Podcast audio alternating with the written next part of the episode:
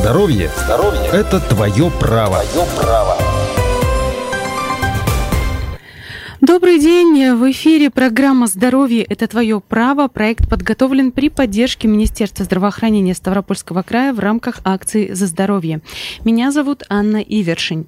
Тема сегодняшней программы – первичный иммунодефицит взрослых. Что это такое, кто и почему им страдает и как решать проблему. Разбираться в этом будем вместе с нашей гостьей в студии радио «Комсомольская правда», заведующая кабинетом аллергологии и иммунологии Ставропольской краевой клинической клинической больницы, доктор медицинских наук Ольга Уханова. Ольга Петровна, добрый день. Добрый день, Анна. Вы можете присоединяться к разговору, задавать свои вопросы по бесплатному телефону прямого эфира 8 800 500 ровно 45 77 или писать в WhatsApp на номер 8 905 462 400. Ольга Петровна, давайте начнем с того, что же такое вообще первичный иммунодефицит взрослых и насколько он опасен, как часто он встречается. Первичный иммунодефицит взрослых относится к категории редких орфанных заболеваний. А он встречается, средняя частота от 1 на 100 тысяч населения до 1 на миллион человек. А, но в настоящее время современные диагностические инструменты позволяют нам выявить пациентов с данной патологией. А, собственно говоря, первичный иммунодефицит – это иммунодефицит, связанный с дефектом, а, врожденным дефектом иммунной системы. И этот иммунодефицит, он генетически обусловлен. А, то есть, получается, ребенок его наследует от родителей? Да, это, как правило, наследуется по аутосомно-доминантному типу, то есть от родителей, от дедушек, бабушек, как правило, несколько поколений страдают этим заболеванием. И иногда ну, как бы пациент думает, что это какая-то другая патология. И в последнее время мы все чаще и чаще выявляем э, этот диагноз у людей достаточно возрастных, то есть 45, 60, 65 лет. То есть, получается, человек э, живет, лечится от какого-то заболевания, да, может быть, не от одного, и не знает, что у него вот тот самый первичный иммунодефицит? Да, совершенно так. А, насколько, вот вы сказали, что сейчас все чаще а, выявляется это заболевание, вот у нас в крае, может быть, есть какие-то данные, не вот э, то, что разница, а примерно, ну, какой количество людей, допустим, это пятеро больных, может быть, пять тысяч, и э, стали ли, э, стало ли больше в последние годы, может быть, э, появляться пациентов, которые непосредственно с вами контактируют и лечатся у вас? Да, эти пациенты есть. в настоящее время мы наблюдаем 9 пациентов с орфанными заболеваниями, и причем эти пациенты не перешли к нам из детства, то есть это пациенты, которых мы выявили уже во взрослом возрасте. И в Ставрополе таких пациентов порядка 15 человек. Э, если брать Северо-Кавказский федеральный округ, то есть мы берем Карачаево-Черкесию, Осетию, Чеченскую республику, Ингушетию, то таких пациентов ну, около 100, наверное, наберется. Угу. А если э, говорим о том, что э, проявляется не всегда рано, там пациенты приходят не из детства, какими симптомами вот это заболевание может проявляться и в каком возрасте может быть выявлено? И вообще, э, если родители, например, знают о том, что у них э, есть где-то там э, в семье э, были прецеденты, были заболевания, э, насколько велика вероятность того, что ребенок родится с таким заболеванием? И насколько должны они быть насторожены относительно здоровья своего ребенка? Очень хороший вопрос. Он очень болезненный для родителей. Как правило, родители, зная, что у них есть это заболевание, они осознанно идут на рождение ребенка. А вероятность практически 90%, что у ребенка будет эта проблема, эта патология. Я как раз хотела, я очень благодарна вам, что вы меня пригласили сегодня. И мы хотим, иммунологи, привлечь внимание населения к этой проблеме, а, потому что особенно по двум нозологиям это первичный иммунодефицит, который называется общая э, вариабельная иммунная недостаточность, и наследственный ангионевротический отек. И именно сегодня я хотела уделить ваше время и свое время этой проблеме. А, например, пациенты с наследственным ангионевротическим отеком Э, у нас есть семьи, в которых есть один, два, три ребенка. И вот, например, если у пациента три ребенка, то два ребенка точно будут страдать этим заболеванием. Потому что заболевание передается аутосомно-доминантным путем. То есть, как правило, это превалирующее заболевание, скажем так. И выявлять можно это не сразу. В основном это генетическое исследование проводится у пациентов, и мы берем анализы биообразцов крови у родителей и у ребеночка. И если мы видим мутацию этого гена, мы с точностью до 100% можем сказать, что у вашего ребенка, если сейчас нет клинических проявлений этого заболевания, но они могут быть. И если говорить о наследственном ангионевротическом отеке, у деток это появляется с годика. То есть это не видно у новорожденного сразу.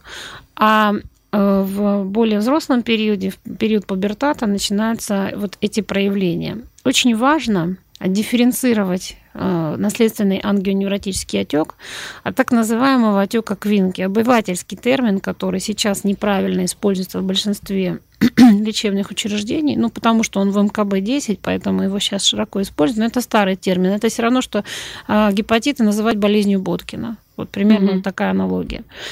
И наследственный ангионевротический отек, он не связан с гистаминолиберацией, как при аллергическом отеке, ангиоотеке а связан с э, либерацией брадикинина. Совсем другой механизм, совсем другое воспаление и совершенно другие лекарственные препараты. Качество жизни этих людей очень сильно страдает.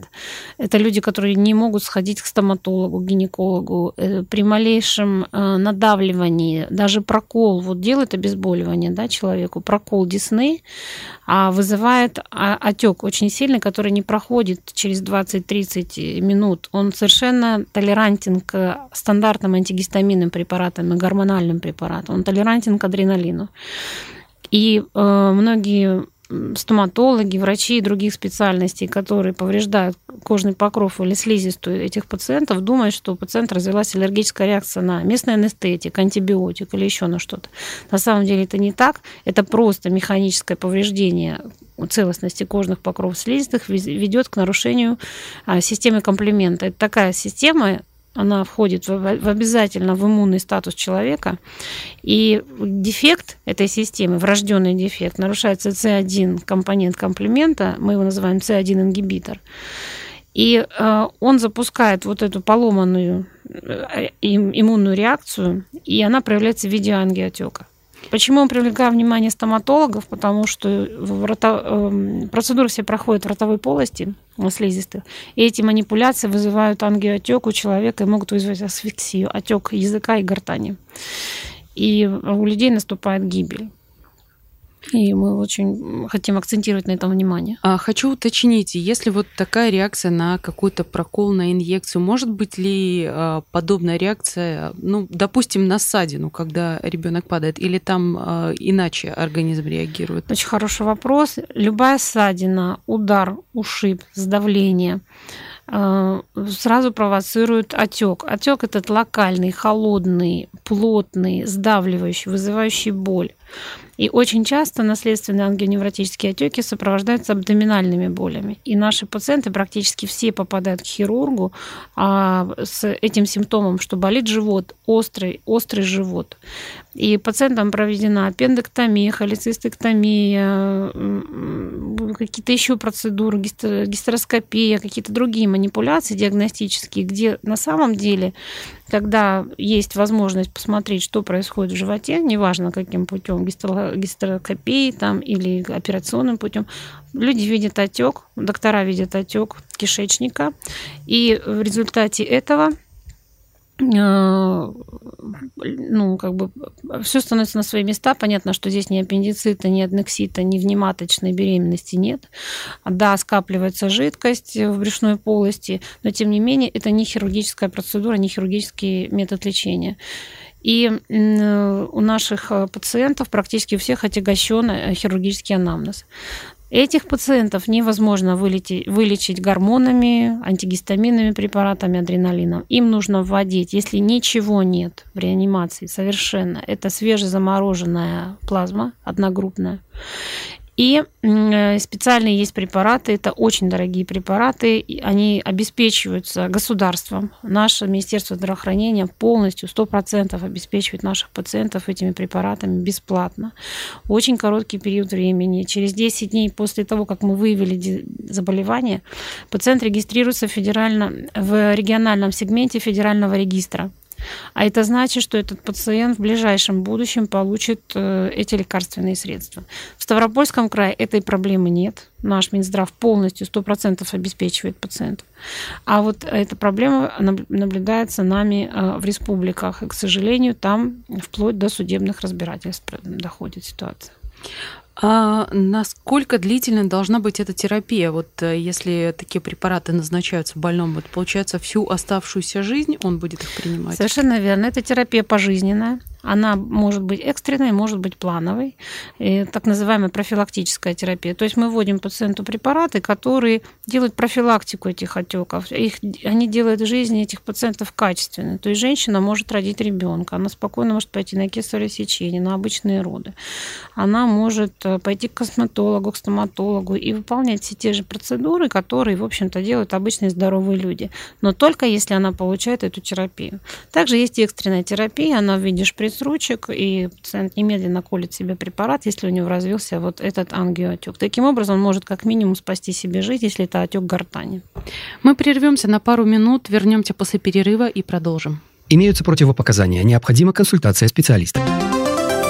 Программа подготовлена при поддержке Министерства здравоохранения Ставропольского края в рамках акции «За здоровье» программе «Здоровье – это твое право» сегодня говорим о первичном иммунодефиците взрослых. В студии радио «Комсомольская правда» заведующая кабинетом аллергологии и иммунологии Ставропольской краевой клинической больницы доктор медицинских наук Ольга Уханова. Я напомню, что вы можете звонить в прямой эфир по бесплатному номеру 8 800 500 ровно 45 77 или писать в WhatsApp на номер 8 905 462 400. Мы говорили об ангионевротическом отеке наследственном, да, который появляется, вы сказали, что он может, например, проявиться в год у ребенка, а может э, проявиться раньше, позже. А на что родители должны обратить внимание? каким образом это проявляется и как заподозрить, что это вот именно такая проблема, идти ли с ней к педиатру или идти уже к какому-то другому специалисту? Родители должны в первую очередь обратить внимание на частоту и длительность этих отеков. А разница в том, что аллергический отек это очень благодарный отек. Например, ну, пациент съел яблоко, если у него аллергия на березу, перекрестная пищевая аллергия на яблоко, персик, он съел яблоко, персик. Вот вчера была у меня пациентка с аллергией на собаку а отек развивается очень быстро, и тут же на антигистаминных препаратах он быстро уходит. Если более серьезная ситуация, на гормональных препаратах он быстро уходит. В течение 20 минут, максимум 24 часов. Это самый тяжелый отек, 24 часа. А наследственный ангионевротический отек, он уходит в течение 48-72 часов. У нас были случаи, когда отек уходил в течение недели. И длительные отеки, не поддающиеся стандартной противоаллергической терапии, должны насторожить родителей. Особенно если отеки развиваются при ударах, сдавлениях, при стрессовой ситуации, потому что стресс индуцирует отеки, при попадании э, пациента в экстренную ситуацию, например, из холода в тепло, а, очень сильно холод влияет на систему комплимента, и у пациента тоже может развиться отек. Стоматологические процедуры, гинекологические, э, косметические, другие процедуры мгновенно стимулируют э, этот отек. Отек холодный, плотный, и перед ним еще бывает аура.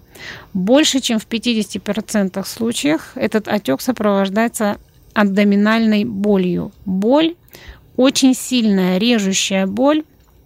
Э, женщины часто их путают с менструальными болями. Кстати, менструации часто сопровождаются обострением наследственного невротического отека. Женщины отмечают цикличность.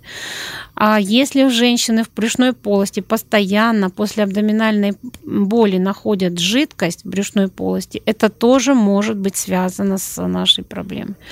Очень часто у этих пациентов неуправляемые головные боли. То есть они сопровождаются с отеком. Снижение зрения, снижение слуха, потому что происходит сдавление тканей. Эти пациенты не могут э, просто так удариться. Они очень аккуратно заходят, они очень бережно берут предметы, очень аккуратно садятся. Они не могут себе позволить резких каких-то движений и интенсивных физических нагрузок. Это все тут же провоцирует э, ангиоотек. Перепады холодной и горячей температуры тоже провоцируют ангиоотек. В данной ситуации мы дифференциально диагностируем а, такой отек с индуцированными крапивницами, с индуцированными отеками гистаминового происхождения.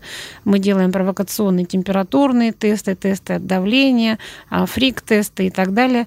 И четко понятно, у пациента наследственный ангионевротический отек или у пациента все-таки индуцированная крапивница или ангиотек.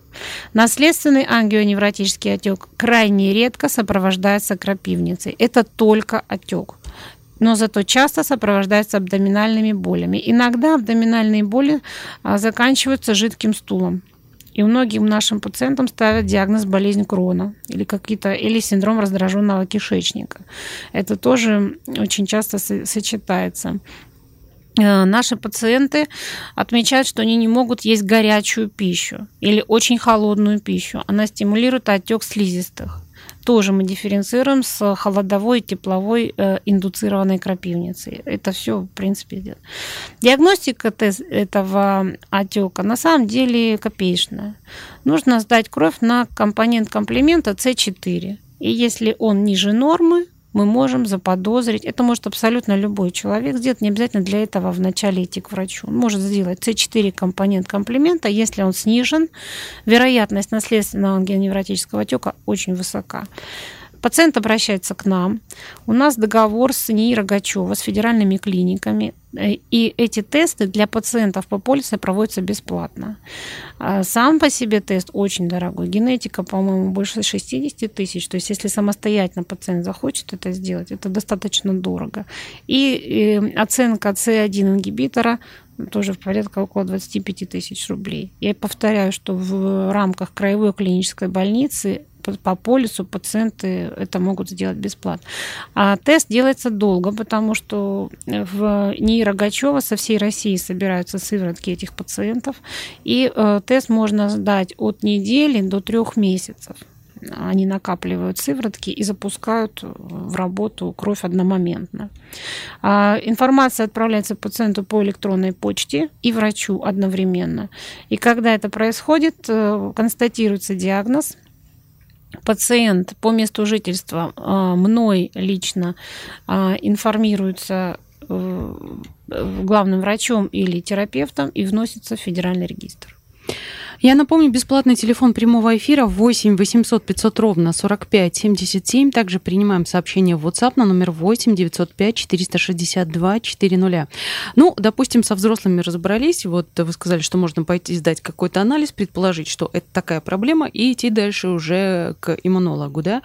А как быть с ребенком? Вот э, родитель видит, что что-то не так. Он а, должен обратиться к педиатру и получить направление, или можно а, есть еще специалисты, к которым можно идти э, напрямую и сразу пытаться разобраться в проблеме. А, вы знаете, как правило, тут разные ситуации. Как правило, к нам отправляют, ну, или к врачу-педиатру, или к детскому аллергологу, иммунологу отправляют смежные специалисты от ариноларингологи, стоматологи отправляют деток.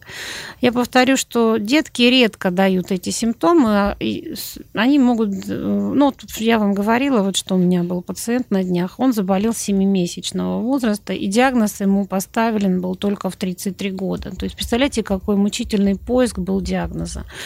А, обязательно нужно обратиться к аллергологу-иммунологу детскому. Мы как бы обучены этому, мы насторожены в этом направлении, и мы, конечно же, обязательно исключаем эту патологию.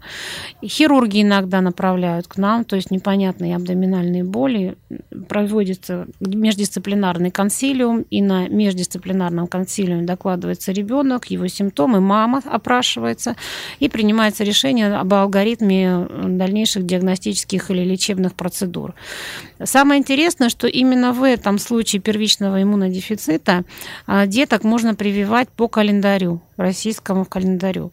А, даже если мы знаем, что у этого ребеночка мама страдает наследственным ангионевротическим отеком или пап, и он только родился, он продолжает, э, э, он получает вакцины и прививки, э, ну, как бы это так, исключение из правил. Все остальные первичные иммунодефициты, при них запрещена вакцинация детей по календарю.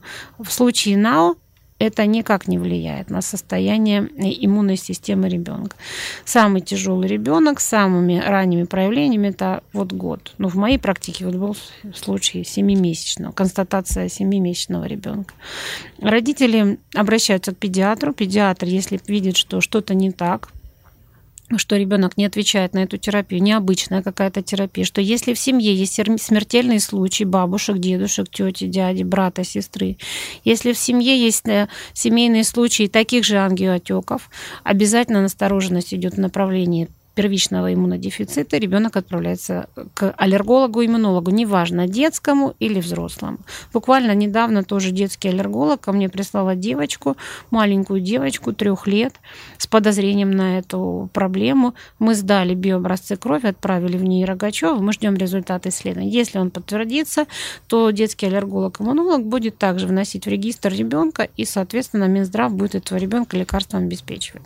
То есть э, полноценный диагноз э, ставится на основании вот эм, этих э, данных, которые приходят уже из ней Рогачева, или там нужно сочетание нескольких анализов и обследований еще? Там у, у детей нужно сочетание генетического исследования. Обязательно смотрим генетику матери и ребенка, смотрим биохимические исследования компонентов комплемента, плюс клиническая картина. Этих критериев достаточно, чтобы поставить диагноз э, окончательно и уже дальше оказывать медицинскую, специализированную медицинскую помощь ребенку.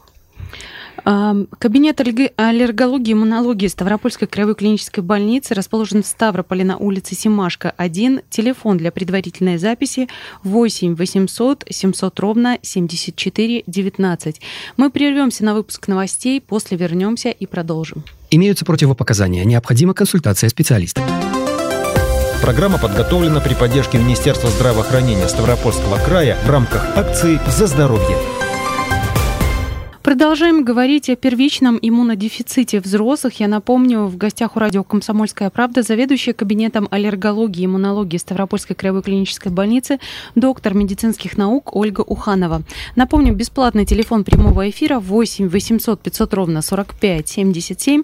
Также можете писать в WhatsApp на номер 8 905 462 400. Хотела спросить, какова а, продолжительность жизни вот э, людей с такими заболеваниями в случае, если а, они они лечатся, и э, в случае, если этого не происходит, ну и качество жизни это тоже такой немаловажный фактор. А, очень хороший вопрос, спасибо. Продолжительность жизни людей, которые лечатся, э, очень большая.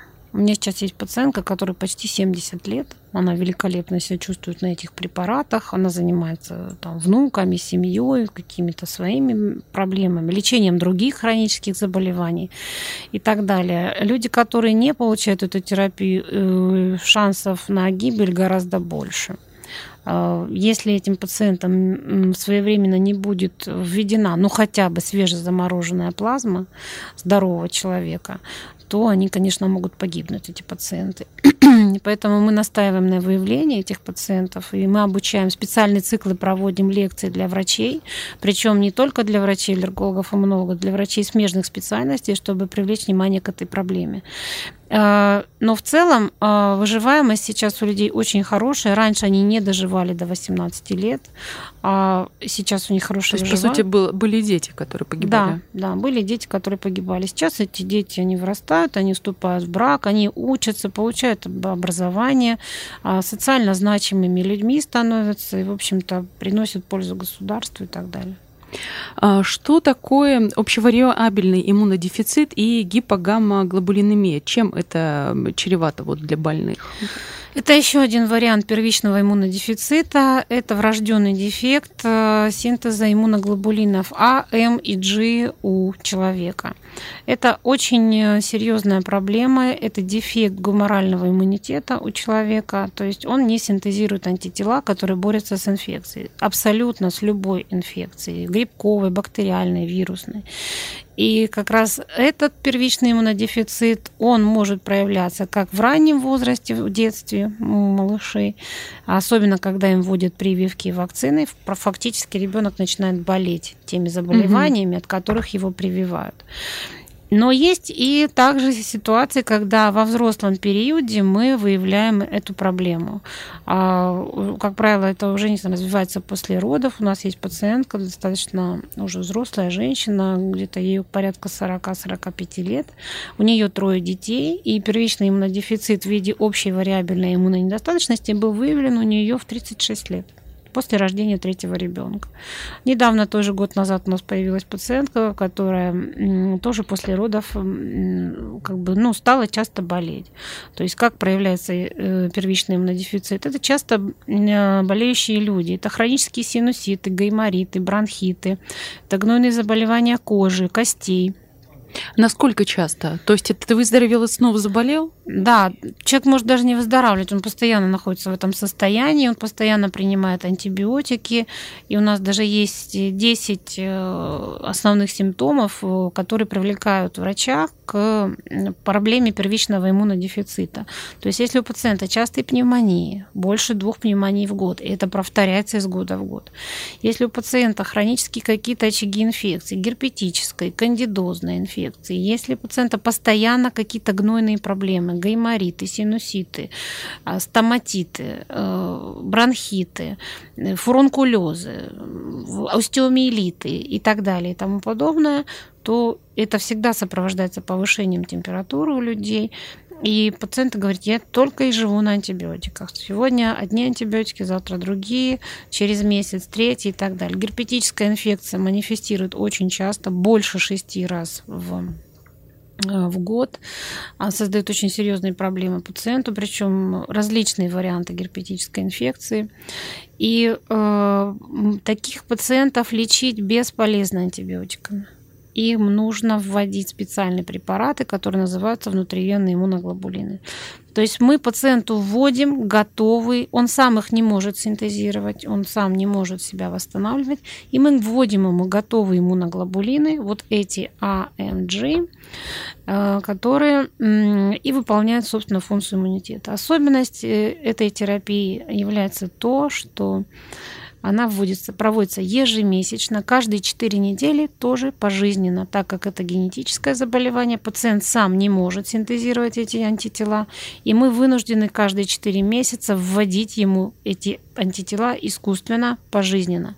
И тогда этот человек будет здоров. То есть это не та история, когда говорят, вот я постоянно болею, у меня там ослабленный иммунитет, надо его как-нибудь укрепить, там поехать а, на солнышке полежать, каждые полгода в санатории пролечиться. Это не поможет. Да, это называется вторичный иммунодефицит, транзиторная форма, проходящая. Она развивается у всех людей, она развивается у женщин после родовом периоде, у пожилых людей, у пациентов, перенесших обычные банальные вирусные бактериальные инфекции, но это разовые ситуации. Эта ситуация может быть раз в год. Эта ситуация может быть э, там, ну, не часто, абсолютно не часто. И она, ну, пациент просто принял антибиотики, какие-то противовирусные препараты, может быть, иммуномодуляторы.